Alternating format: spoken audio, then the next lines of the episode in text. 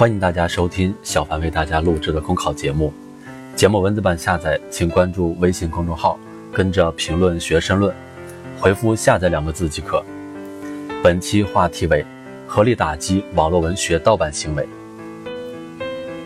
近年来，网络文学在我国蓬勃发展的同时，也面临着盗版行为的侵害。据有关统计，2018年，我国网络文学因盗版造成的损失高达58.3亿元。打击各种盗版平台花样百出的侵权行为，成为网络文学发展壮大的重要前提。网络文学与已经在正版化道路上取得很大进展的网络视频和网络音乐相比，网络文学的盗版难题显得格外的突出。这既与文字作品本身的特性有关，也与新技术发展带来的挑战有关。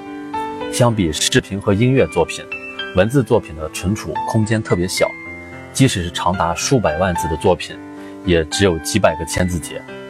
文字作品对服务器和宽带的要求也极低，盗版者只需要租用一台小型服务器，就能下载成千上万部作品。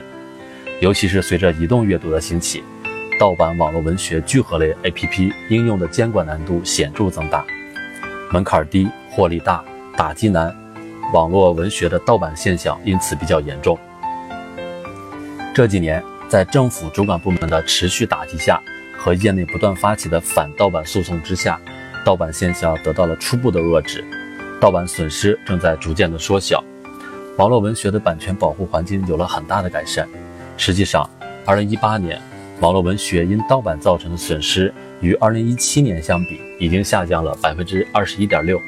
尽管如此，对于广大权利人，特别是对那些辛苦创作的网络文学作家而言，因盗版造成的损失依然难以承受，营造网络文学的版权保护、健康生态的任务依然任重道远。从治理网络视频和网络音乐盗版问题的实践来看，行政、司法和社会多管齐下，形成合力，是打击侵权盗版的有效途径。其中，司法保护尤为重要。在实践中，许多权利人即使赢得了诉讼，所获得的赔偿。也难以填平损失。按照现行有关法规，在权利人的实际损失难以确定的情况下，侵犯著作权的最高赔偿金额为五十万元。和权利人的损失相比，与不法分子的违法所得相比，这一赔偿标准明显不够。以二零一八年安徽破获的一起网络文学侵权盗版案件为例，主犯架设了十三个盗版网站，上传的盗版文字作品五百余万部。点击量十八点九亿次，日均非法获利近六万元。截至案发，非法获利一千余万元。巨额诱惑面前，不法分子难免铤而走险，一犯再犯。打击侵权盗版需要完善版权保护制度体系。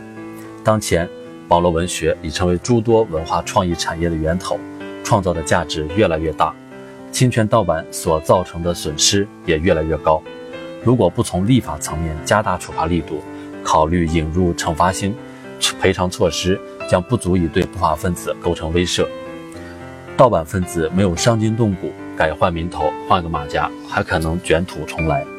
除此之外，也应从制度上鼓励创新，激发原创动力，推动优秀作品创作生产，创新版权治理模式，建立协同治理联动机制，推动版权信息共享。